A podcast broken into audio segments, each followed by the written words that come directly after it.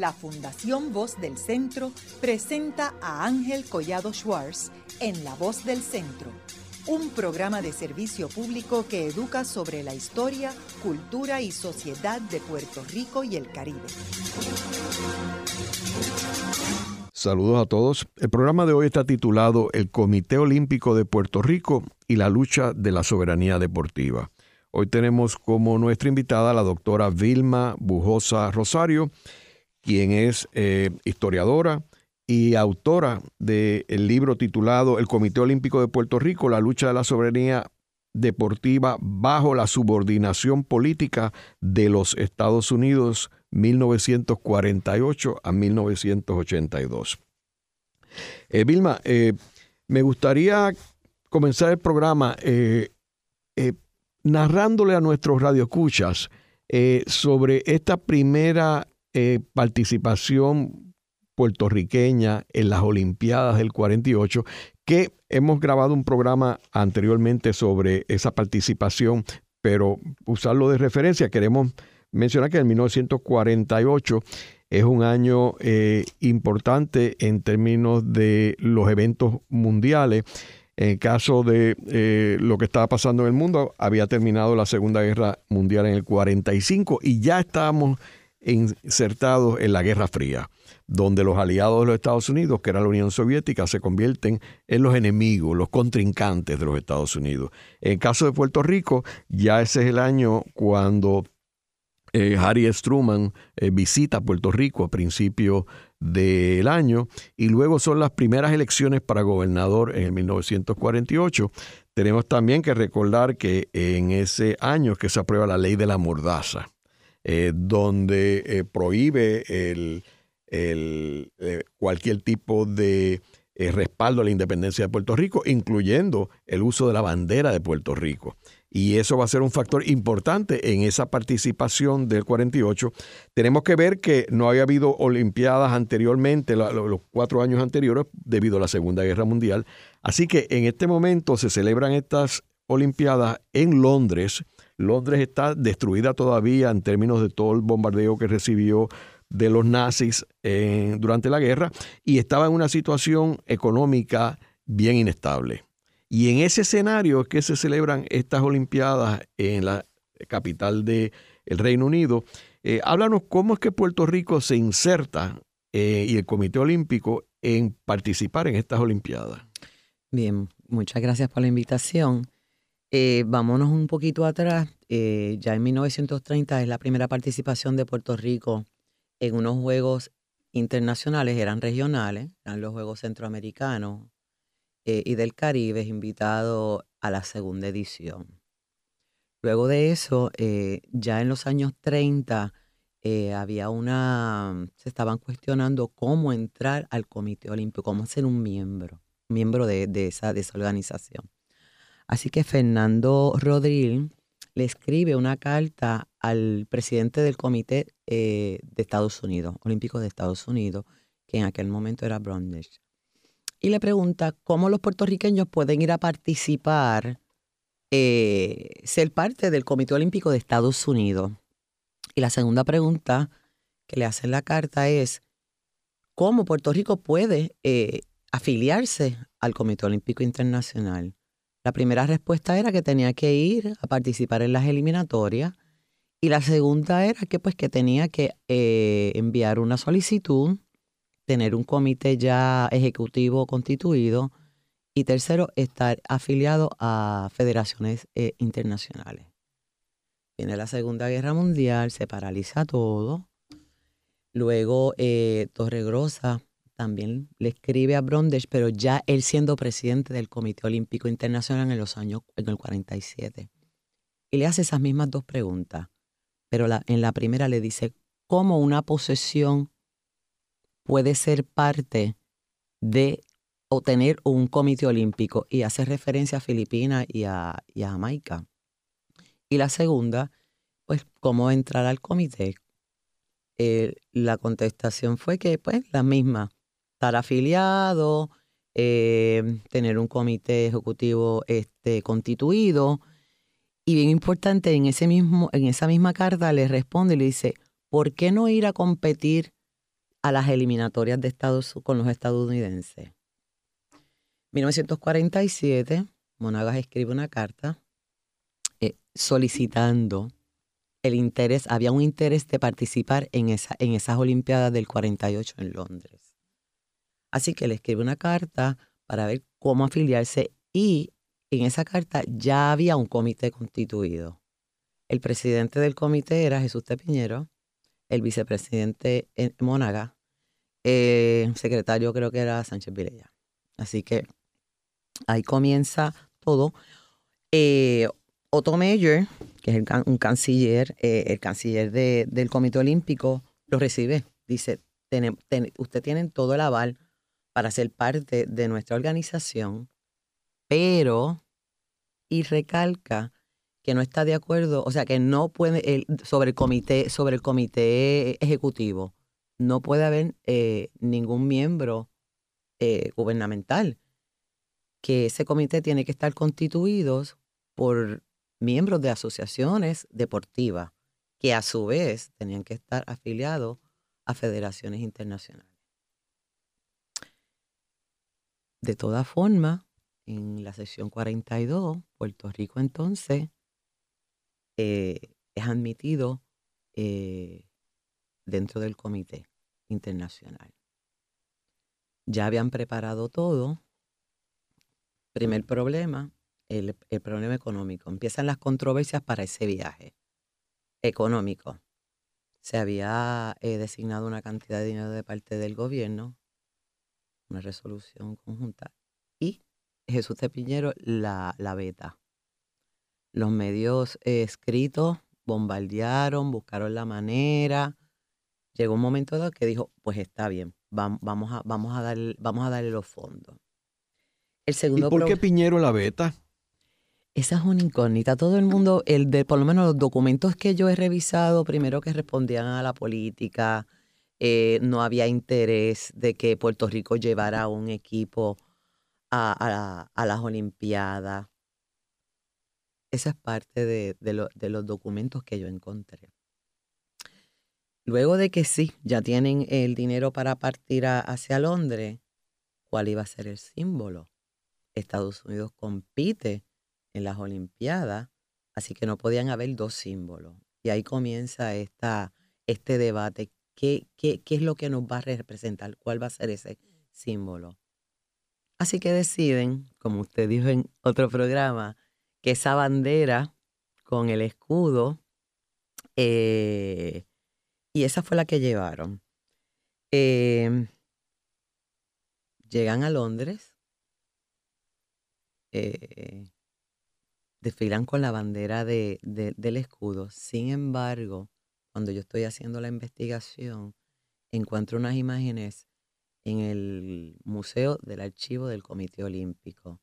Las imágenes, una de ellas es la portada del libro, donde es la primera medalla olímpica que se gana, es de bronce, la gana el boxeador Juan Evangelista Venegas. Y la, la prensa no, no, no, no la reseñó hasta bueno, yo lo encontré allí, o sea, estaba allí esperando por alguien y esa fui yo. Además de esa foto, de esa imagen, encontré que la bandera de Puerto Rico estuvo en la ceremonia oficial de apertura, estuvo en la Villa, en la Villa Olímpica en Richmond. Eh, así que nuestra bandera sí estuvo presente en el 48. Lo único es que no estuvo en el desfile, ¿verdad? No.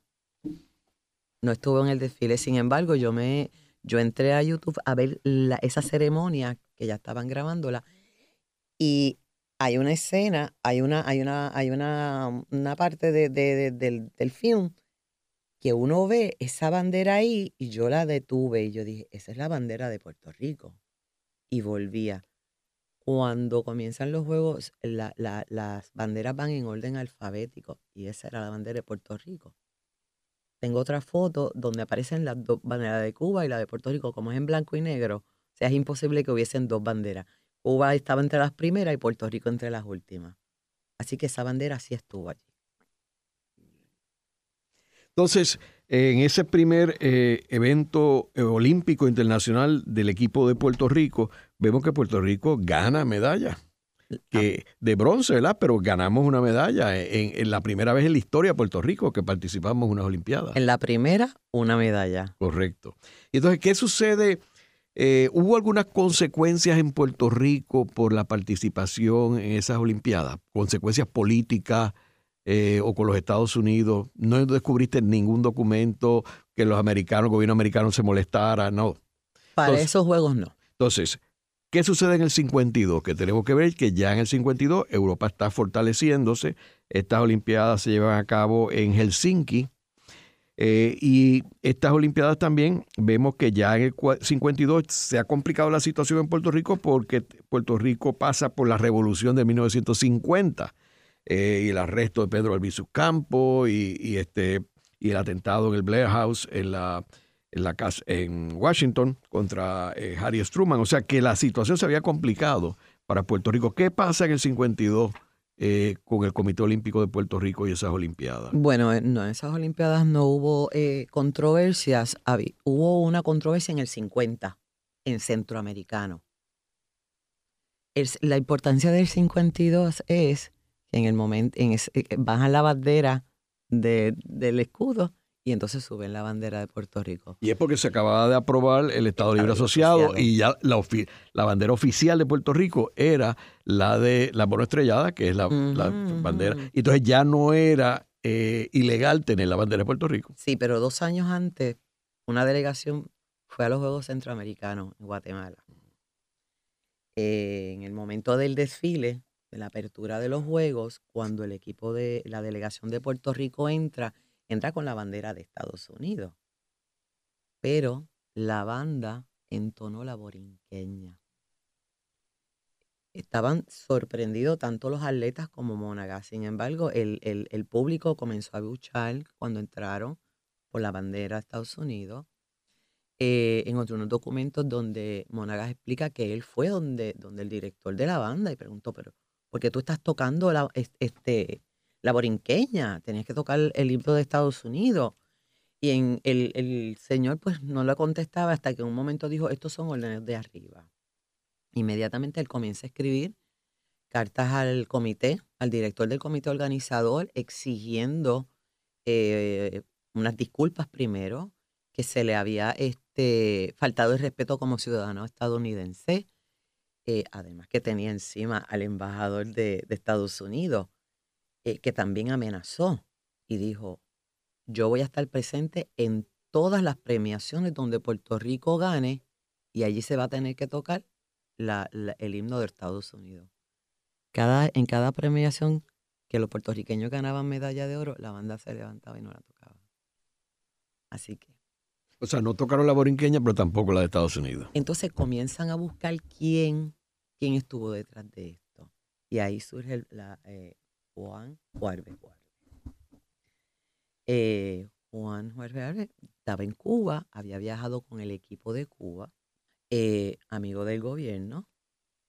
Eh, siempre se le señaló y encontré en los periódicos un senador del Partido Popular de apellido Fonfrías que lo acusaba directamente. Decía, Juan Juárez tiene que haber este, su mano estuvo puesta ahí. Quiero mencionar que esta es una de las personas más allegadas a Pedro Albizu Campo. Sí, sí. Así que eh, hasta 2017, hasta que yo estuve haciendo mi investigación, eh, allá también encontré otro documento y era una carta de él donde él sí aceptaba que él había sido parte de eso, junto a dos amigos nicaragüenses que lo habían ayudado. Así que en el 50 tuvimos ese problema. O sea, eh, esa controversia que ahí se quedó. Después en el 52, cuando vamos a Helsinki, ya había una bandera. Sin embargo, el problema no se termina ahí. Recuerden que tenemos un problema más adelante, en el 79, con la guerra de las banderas. Ahora, ¿qué sucede en las otras Olimpiadas? Por ejemplo, en, en la del 56 en Australia, en Melbourne. ¿Algo, ¿Algo controversial con Puerto Rico? No, nada, no. No hubo controversias con Puerto Rico hasta el 80. Ni en Roma en el 60 tampoco. en Tokio en el 64. Vilma, y en términos de las consecuencias en Puerto Rico, ¿qué consecuencias tuvo toda esta participación olímpica en el, campo local aquí en Puerto Rico? Bueno, en el 79, en el 79, eh, tenemos que recordar que San Juan fue la sede eh, de estos Juegos Panamericanos. Hubo una controversia, eh, vámonos un poquito atrás, en el 69, Carlos Romero Barceló era el alcalde de la ciudad de San Juan y él era el que estaba interesado en que San Juan fuera la sede. Se reúne con el Comité Olímpico, con los miembros del Comité Olímpico de Puerto Rico, llegan a un acuerdo y llevan la solicitud para que fuera elegida para los Juegos del 75.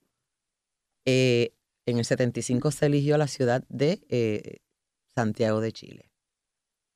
A raíz del golpe de Estado, el Comité eh, Ejecutivo de los, de los Panamericanos va, no llegan a un acuerdo, se suspende, se cancelan y se llevan entonces a Brasil, a la ciudad de San Paulo. ¿Qué pasa en San Paulo? Hubo una epidemia, un brote de meningitis, así que también hubo que cancelarla y esos juegos del 75 terminan en México. Ya en el 74 entonces eligen a Puerto Rico como sede, San Juan, la ciudad de San Juan como sede. Eh, Puerto Rico no tenía infraestructura para, para en ese momento, eh, le faltaba mucho, hacía falta fondos que no habían.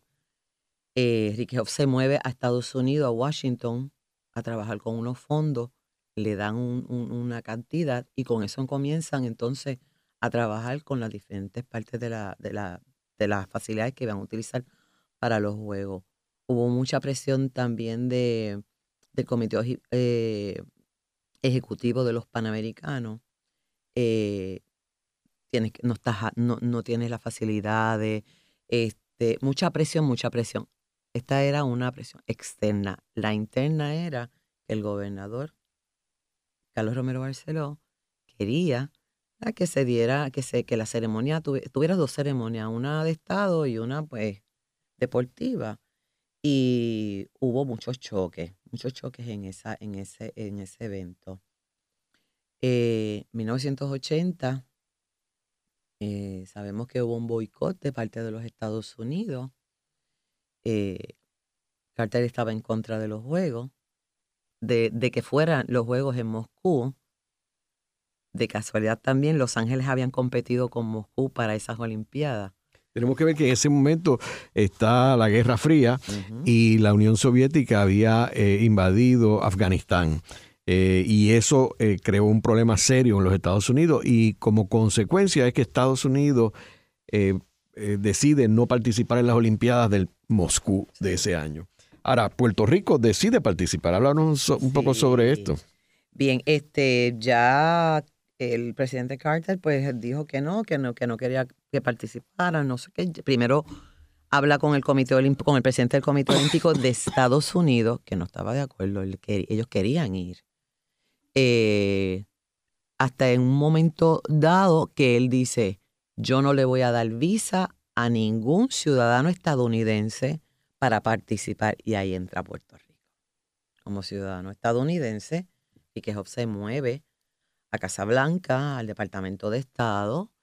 Eh, su tesis es maravillosa, eh, donde él le, le, dice, nosotros tenemos un comité olímpico no por ser estadounidense, por ser puertorriqueño. Y esto no les pertenece ni a ustedes ni a Moscú, le pertenece a 134 países y Puerto Rico va a ir. Eh, fue insistente, llegaron a un acuerdo y entre los acuerdos más importantes es que no iban a haber restricciones si el Comité Olímpico de Puerto Rico decidía ir. Termina el problema eh, con el gobierno estadounidense, pero cuando llega a Puerto Rico el gobierno tampoco quiere que, que, enviemos una delegación. Tengo que eh, recordar que está Carlos Romero Barceló en la gobernación, quien es muy allegado a Jimmy Carter. Sí. Eh, comienza el, el, dicen, eh, tres, tres deportistas fueron los que fueron, tres boxeadores. Mercado, Pizarro y no recuerdo el apellido del otro. Eh, hubo una persecución. Él, yo lo entrevisté, me dice, a nosotros nos llamaban, nos, nos amenazaban con quitarnos los cupones. él vive en un residencial, o vive todavía en Calle. Este, eh, había mucha presión, me dice que cuando iba a entrenar no podía. El Comité Olímpico también eh, habían llamadas, llegaban llamadas, y que eh, decide enviarlo secretamente a, a, México para que él dice, él me dijo a mí no me adapté, estaba solo y aunque hablaban el español se me hizo bien difícil. Yo tenía una presión y allá me llegó una carta de Luisa Ferré, que estaba en el Senado en ese momento, eh, pues señalándome que yo no era nada, que yo no representaba la isla, que iba con dinero extranjero. Eh, y hubo mucha presión. Me cuenta él que cuando llegaron allá, pues ciudadanos estadounidenses, muchos periodistas lo entrevistaron, que qué hacía allí, este, mm, se molestó al final porque lo obligaron a llevar la bandera de los símbolos del olimpismo, que él quería llevar la bandera de Puerto Rico. Él me dice, ¿tanto nadar para qué? Le dijo él a, a Hoff. Interesantemente, dentro del 80, eh, cuando estoy en la eh, eh, indagando periódico, me encuentro con una noticia que no tiene que ver con Puerto Rico, pero me llamó la atención. Y era una noticia donde decía, el titular era, Mohamed Ali suspende sus vacaciones para cumplir con una misión diplomática encargada por Carter. Y yo la leí y dije, me la voy a llevar y la voy a guardar. Cuando estoy en el, en el albergue haciendo la investigación, hay unas grabaciones, le pregunto al director, que es el señor Félix Ortiz, le digo, ¿y estas grabaciones? Y me dice, pues es que yo he hecho unas entrevistas y escojo una del 80. Era una entrevista al señor Ralph Rodríguez. La misma misión que fue hacer Ali, eh, Mohamed Ali a, África, que fue a convencer a cinco naciones para que apoyaran el boicot, fue la misión que fue a hacer Ralph eh, Rodríguez América Latina. Él fue el, el, diplomático o la persona que eligió, la eligió Carlos Romero Barceló. Dice él que Carlos Romero, mira, me, me dieron esta misión y tú eres el que vas ahí. Eh, eh, hablando y regresando a, Mercado, Mercado dice que eh, después que regresó, eh, su vida fue pues totalmente diferente, así que hubo repercusiones por esa, por esa visita o esa participación en las Olimpiadas. Comité Olímpico, dos años después, en el 82, dos años después, en el 82, se, se van a celebrar en Puerto Rico los Juegos Centroamericanos eh, ya sabía que algo iba a pasar, ya habían tenido problemas en el 79, 80 y este 82. Eh, la primera controversia es que se eliminan los fondos. Así que si no hay fondos, no, no, se, no se podían llevar a cabo estos juegos. Además, había una disputa, en, disputa entre el alcalde de Mayagüez en aquel momento, Benjamín, y era el rector del Colegio de Mayagüez. Por las facilidades estaban eh, discutiendo, no, vamos a hacer esto aquí. Y eso era eso, eso es, eso le, le, corresponde al comité organizador, no ni al alcalde, ni al, ni al, ni al rector, ni al gobierno. Eh, Hoff en ese momento era el presidente de la organización. Tenía dos cargos, presidente de la organización y presidente del Comité Olímpico. Así que él decide reunirse eh, con el comité ejecutivo y cancelar los Juegos de Mayagüez. Tenían que buscar una seda, quedaba poquito tiempo, así que le solicitan al gobierno cubano a ver si ellos ceden. Y sí, el gobierno cubano cedió, el Comité Olímpico organizaron eso en corto tiempo, no había dinero, así que Enrique eh, ideó la campaña conocida como el Lismonero Olímpico, donde se recaudó eh, fondos para llevar esa delegación, además de los pasajes, los uniformes, llevaron este periodista, entrenadores, se pudo pagar todo y con el sobrante se compraron los terrenos de Salina, que hoy es el albergue olímpico. ¿Y cuál fue el resultado en esa participación de Puerto Rico? Eh, ese fue el año que participó Angelita Lin, eh, muy, muy destacada. Haremos una breve pausa, pero antes los invitamos a adquirir el libro Voces de la Cultura, con 25 entrevistas transmitidas en La Voz del Centro. Procúrelo en su librería favorita o en nuestro portal.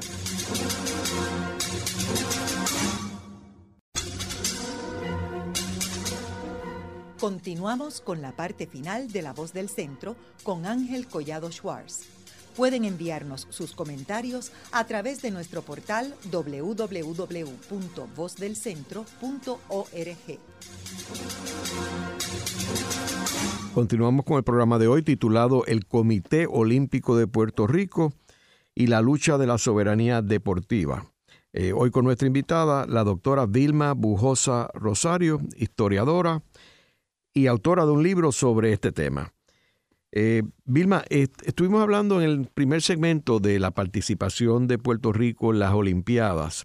Eh, a partir de 1948, que es las primeras eh, Olimpiadas que se hacen después de terminada la Segunda Guerra Mundial, vemos también que uno de los participantes más fuertes, que era Alemania, pues no podía participar porque Alemania estaba en ese momento dividida y estaba en medio de todo una lucha entre eh, Alemania del Este, el Oeste, el bloqueo de Berlín, o sea, era bien complicado toda esta situación. Eh, y Japón, por ejemplo, que era otro, otro contrincante en las Olimpiadas, pues estaba en pleno eh, recuperación después de la bomba atómica que se tiró en, en, ese país. Ahora, en términos de los centroamericanos y los panamericanos, ¿Cuándo es, mencionaste en el segmento anterior algunos casos específicos, pero eh, ¿cuándo es que surgen los Juegos Centroamericanos y cuándo es que Puerto Rico se inserta? Y los Panamericanos, que son más amplios que los centroamericanos, porque incluye a Estados Unidos y a Canadá. Háblanos sobre esos dos, eh, esas dos participaciones. Ok, eh, la idea de, de crear unos Juegos regionales se da ante la participación en las Olimpiadas donde pues, eh, la, la, reunión, eh, cuando, cuando están reunidos ah, buscando cómo organizar unos juegos regionales centroamericanos primero, en el 35 se añade y el Caribe. Eh, buscar que el rendimiento de estos atletas fuera más, eh, buscando rendimiento. y más frecuente. Sí, y, y, entre los documentos que encontré en esa reunión se hablaba de que las Olimpiadas son Estados Unidos contra Europa y nosotros dónde quedamos. Así que esto nos va a ayudar a desarrollar atletas eh, con mayor eh, rendimiento. Así que Puerto Rico participa en los segundos Juegos Centroamericanos por invitación eh, del embajador estadounidense en Cuba. Le envía la invitación al gobernador de Puerto Rico en ese momento, Teddy Roosevelt. él lo acepta eh, escoge, él elige a un profesor estadounidense aquí en Puerto Rico para que fuera eh, buscando atletas para que fueran. Eh, curiosamente, dentro de los medios escritos cubanos encontré que dos barcos fueron recogiendo a los atletas por Centroamérica. Uno era el, la embarcación Cuba y el otro es Patria. Y la única delegación que llega por avión en la de Puerto Rico y la señalan de manera eh, como sarcástica. Además, eh, se preguntan ellos por qué estos puertorriqueños llevan una bandera de Estados Unidos. Eh, el artículo habla mucho sobre cuando se crea la bandera de Puerto Rico, muy parecida a la de Cuba, qué pasó. Eso, son todas preguntas interrogantes. ¿Por qué no van con la bandera de, Puerto Rico? Eh, los Juegos Panamericanos eh, surgen a raíz de que había estos otros países que no participaban en los centroamericanos, tener unos juegos donde todo el continente participara. Eh, se organizan los juegos la primera celebración se iba a llevar a cabo en Buenos Aires en 1942, pero a raíz de la Segunda Guerra Mundial estas se suspenden. Así que los primeros Juegos eh, Panamericanos se llevan a cabo en Buenos Aires y Puerto Rico no participa. Puerto Rico participa ya en la segunda edición, en ambas eh, Juegos Regionales. Eh, México en la segunda edición. O sea que Puerto Rico eh, entra en los Juegos Centroamericanos y los Panamericanos en la segunda ocasión que se llevan estos Juegos. Ahora, ¿qué sucede en términos de esta participación puertorriqueña en, los centroamericanos y los panamericanos eh, en términos de controversias eh, surgidas? Este, quizás este, podamos hablar de la de Cerro Pelado, que, que, era complicada porque era la delegación cubana eh, viniendo a Puerto Rico. Tenemos que recordar que la Guerra Fría había llegado al Caribe a través de la Revolución Cubana en el 1959. O sea que la situación estaba bastante tensa en términos de las relaciones de Estados Unidos con Fidel Castro eh, y luego particularmente de el intento de eh, Bahía Cochinos este, y, lo que sucedió en, ese intento de la CIA que fracasó eh, ante la falta de respaldo de los cubanos a esa invasión norteamericana. y, y entonces la situación de la crisis de los misiles también había sucedido. Eh, o sea que la, relación era una cordial, eh, pero no era muy buena. Eh, y estaba en medio de la Guerra Fría. Háblanos sobre qué sucedió en el Cerro Pelado. Bien, em, vámonos un poquito atrás. Vamos a comenzar con los Juegos del 58. Se iban a celebrar en Venezuela. Se suspendieron porque hubo unas elecciones generales. Así que el, la organización decidió moverlas a enero justamente comenzaron cinco días después de la revolución en el 59. Así que Cuba no participa en esa edición. Regresa a Cuba en el 62 a lo que fueron en Jamaica. Eh, inmediatamente, ya en el 62, en el 61, se elige a Puerto Rico, la ciudad de San Juan, para celebrar los Juegos Centroamericanos. Eh, ya acercándose la fecha, en ese momento, eh, el secretario de Estado habla con el presidente del Comité Olímpico y le solicita que no invite a Cuba, porque ah, teníamos muchos cubanos aquí. Eh, número uno, la seguridad. Eh, y también había que solicitarle a Estados Unidos la autorización para la visa. él le dice que no, que no puede hacer eso, que parte del reglamento eh, del Comité Olímpico Internacional y del Comité de los Centroamericanos es que todos los miembros tenían que ser invitados. Así que ahí comienza, eh, empezamos en Puerto Rico, pero teníamos que esperar, ¿verdad? Que los Estados Unidos decidiera si le iba a dar esa visa.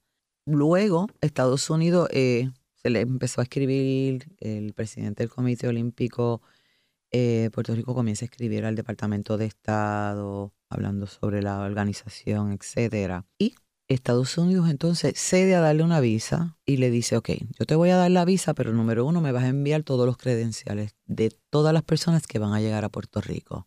Atletas, entrenadores, este, médicos, todo. Y número dos, yo te voy a dar la visa, pero tú vas a venir a través de un tercer país. Y hasta Estados Unidos le dice por dónde va a llegar o te vas a, Jamaica o te vas a México, te bajas del avión y llegas a Puerto Rico, porque tú no, tus aviones no pueden aterrizar aquí porque los vamos a confiscar. Obviamente, el, gobierno cubano dijo que no. Y se envía la, ya se había enviado la invitación, no sabían nada de Cuba, si iba a llegar o no. Y una buena mañana se amanece y ven en la costa de San Juan el barco Cerro Pelado.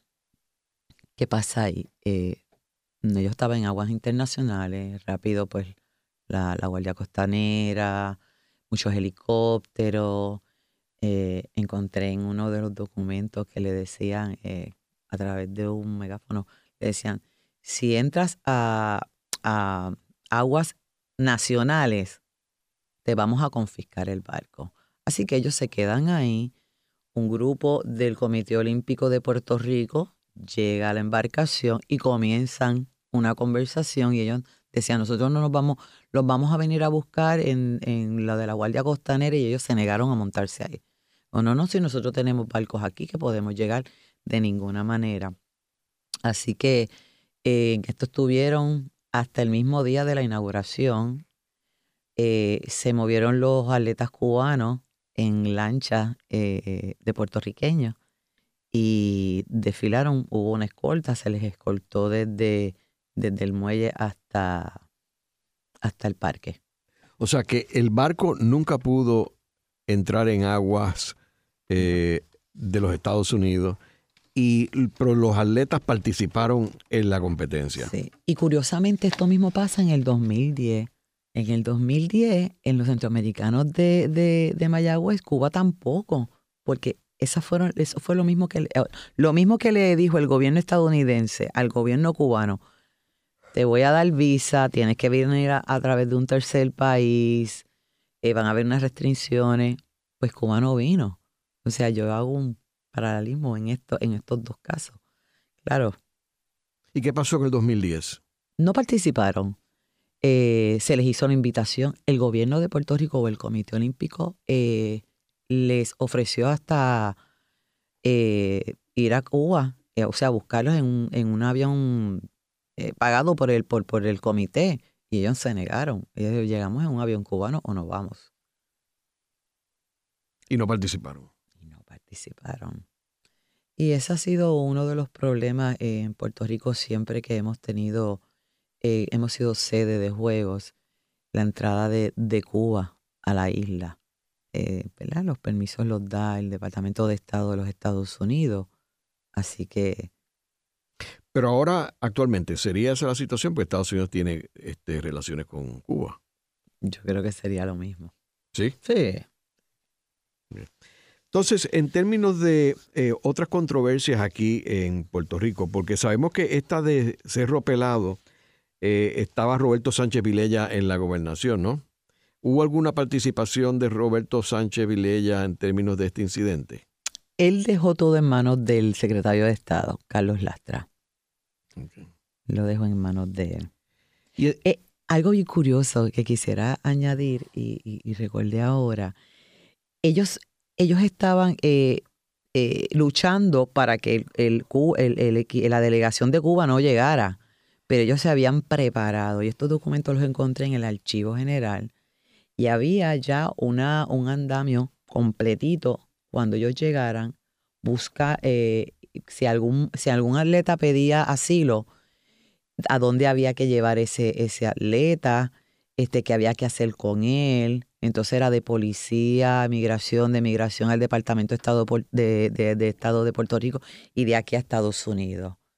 Este no hubo ese año disidente. También habla de, de unas opera, de unos, ellos le dicen operaciones, Operación Monja era uno, y cuál era la otra, no recuerdo ahora. Y era que est- estaban estos agentes dentro de la, de la villa buscando que ellos eh, pues, eh, pidieran asilo político. Una parte interesante dentro. Esas fueron cositas que fui encontrando mientras iba haciendo la investigación. Me pareció eh, curioso, buenísimo. Y los incluí también en mi libro. Vilma, y en términos de eh, la agresividad del gobernador Carlos Romero Barceló en contra del olimpismo, porque tenemos que entender que Carlos Romero Barceló, eh, en este periodo, que es un periodo bastante complicado en Puerto Rico, porque surge los asesinatos en Cerro Maravilla en el 78, y luego Carlos Romero le declara la guerra al Comité Olímpico y entra en una polémica eh, bastante agresiva contra Germán Riquehoff eh, y le quita los fondos. Recuerdo que ellos estaban ubicados allí donde era, eh, en- allí en, en el aeropuerto de Isla Grande, cerca de allí, que era de la, de la Marina de Guerra, eh, y en los antiguos edificios era donde estaba el Comité Olímpico, y, y en realidad lo sacaron de allí. Y Germán hacía reuniones en la grama con una mesa allí, este, y le quitaron todos los fondos y, ahí pues eh, algunas firmas comerciales como la cerveza Schaefer entró una participación bien importante en el Comité Olímpico Eh, y vemos que eh, era una polémica bien grande que se complica con el boicot de las Olimpiadas de Moscú y en el 1980 en la cual, como mencionamos anteriormente, pues Jimmy Carter, que era aliado de Carlos Romero Barceló, es el que propicia ese boicot y el Comité Olímpico de Puerto Rico decide ir y solamente van unos cuantos, como hablamos en el, en el segmento anterior, pero el, grueso del, Comité Olímpico no fue a Moscú. Eh, ahora, eh, en tu investigación hay algo más que, que tú este, has encontrado en términos de esta polémica de Romero, eh, porque si bien los puertorriqueños respaldan el olimpismo, saben que Puerto Rico, de Puerto Rico convertirse Estado, no habría un Comité Olímpico de Puerto Rico, como no lo hay en ninguno de los 50 estados de Estados Unidos. Eh, ¿Tú has encontrado algo en términos de esta controversia de Romero? Eh, bueno, eh, esto yo le, llamo la trilogía, 79 las banderas, 80 Moscú, 82 Mayagüez. José César Barbosa Muñiz era el, el, secretario de Recreación y Deporte para los años 80 y él escribió un libro eh, se llama El fracaso de la administración de Carlos Romero Barceló. Y de todo el análisis que hice del libro, la parte más interesante, que a mí me parece sumamente interesante, es ya terminando el 82, cuando Riquelme se lleva esos juegos a Cuba y ellos tienen una conversación y él le dice, mira, esto es borrón y cuenta nueva. Yo no voy a pelear más con, con, con Así que yo entiendo que él, pero antes dijo, yo no voy a pelear más con esto. O sea, no puedo, no puedo. Primero porque el pueblo de Puerto Rico apoya nuestros deportistas, esos son nuestros embajadores, son los que nos representan como puertorriqueños, no como ciudadanos estadounidenses. Así que eh, es, lo vemos, yo lo veo y cuando lo trabajé y lo analicé, yo trabajé esa investigación desde dos perspectivas. Primero de la identidad y segundo la de resistencia. O sea, es, e, nuestro, nuestro comité olímpico muchas lo ven como, pues, como un, es un símbolo de este país, punto. Nos representa donde quiera que vayamos.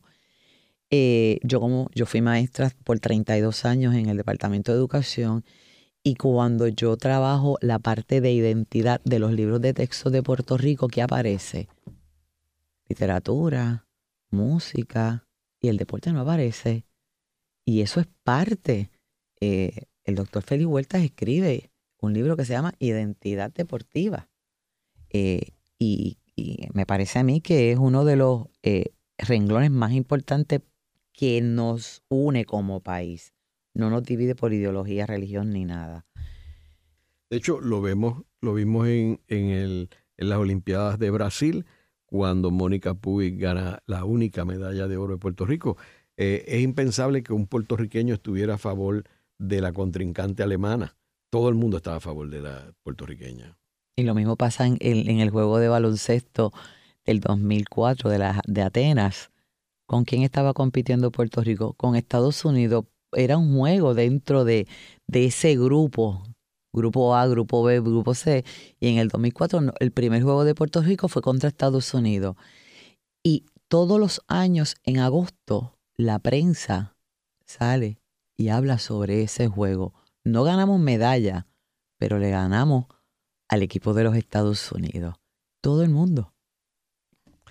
Eh, Vilma, y en términos de la participación de Rafael Hernández Colón eh, con el olimpismo y las leyes deportivas, eh, en los dos periodos, porque él en el 73 al 76 tuvo algo que ver, pero también después, posteriormente, cuando él llegó nuevamente a la gobernación en 1985, también se pasaron unas leyes favoreciendo eh, eh, el Comité Olímpico y ahí que se establece la Casa Olímpica también.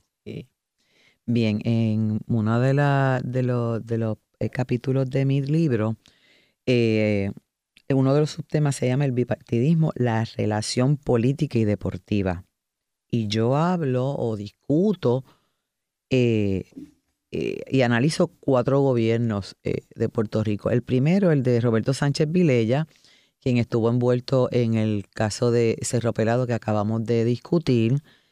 Eh, luego hablo sobre, luego discuto y analizo la figura de Luis Aferré, que nos habla de esa estalidad jíbara y que él decía que, que no íbamos a perder el Comité Olímpico si Puerto Rico se convertía en, en en estado, ¿verdad? Buscando que no íbamos a perder nuestra cultura, nuestros pero el Comité Olímpico siempre ha sido un eh, ¿cuál sería la palabra? Una piedra de cuando vamos a, pensar, mira, hacemos estado, vamos a perder.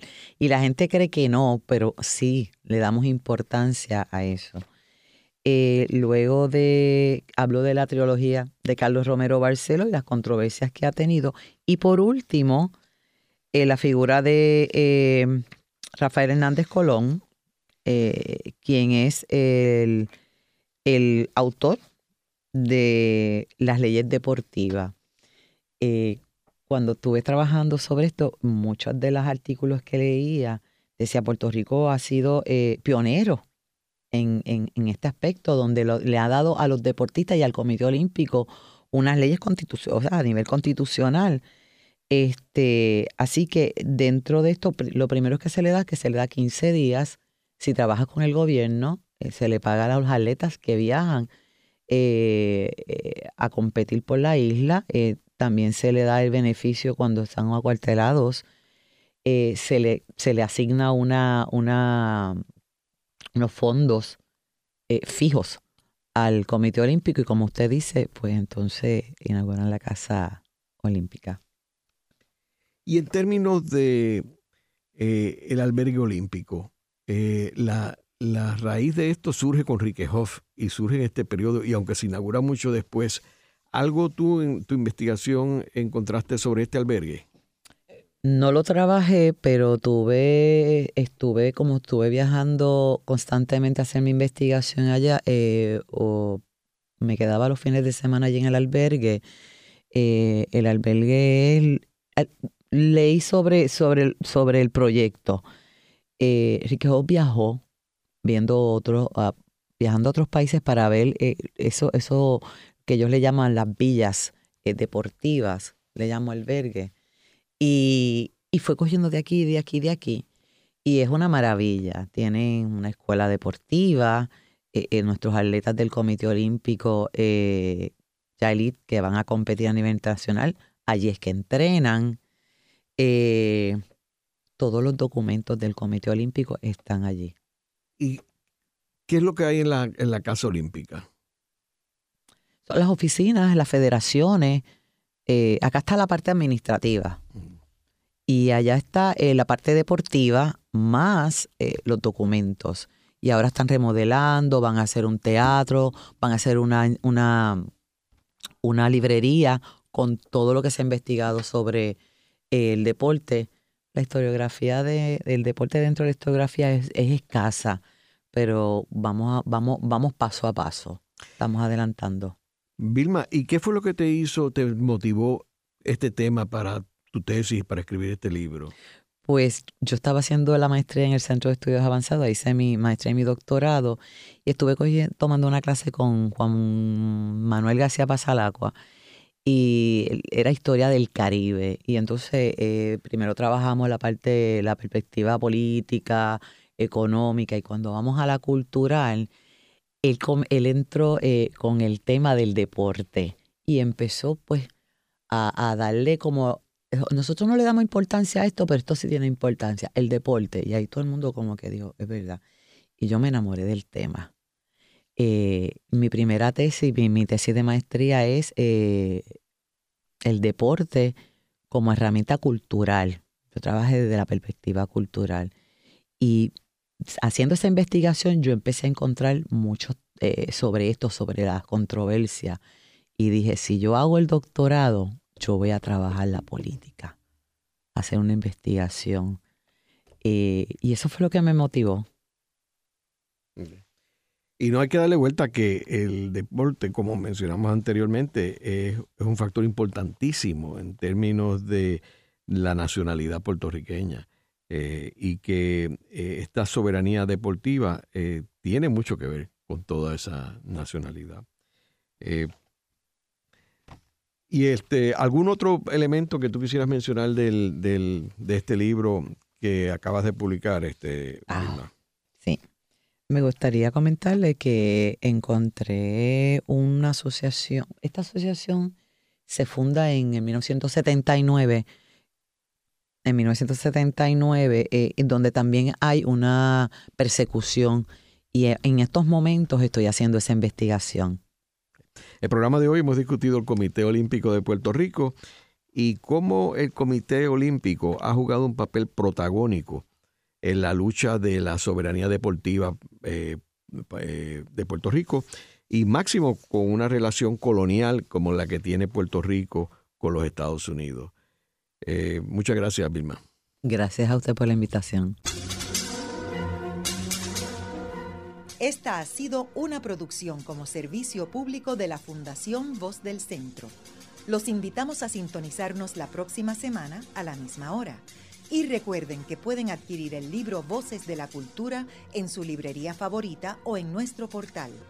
Thank you.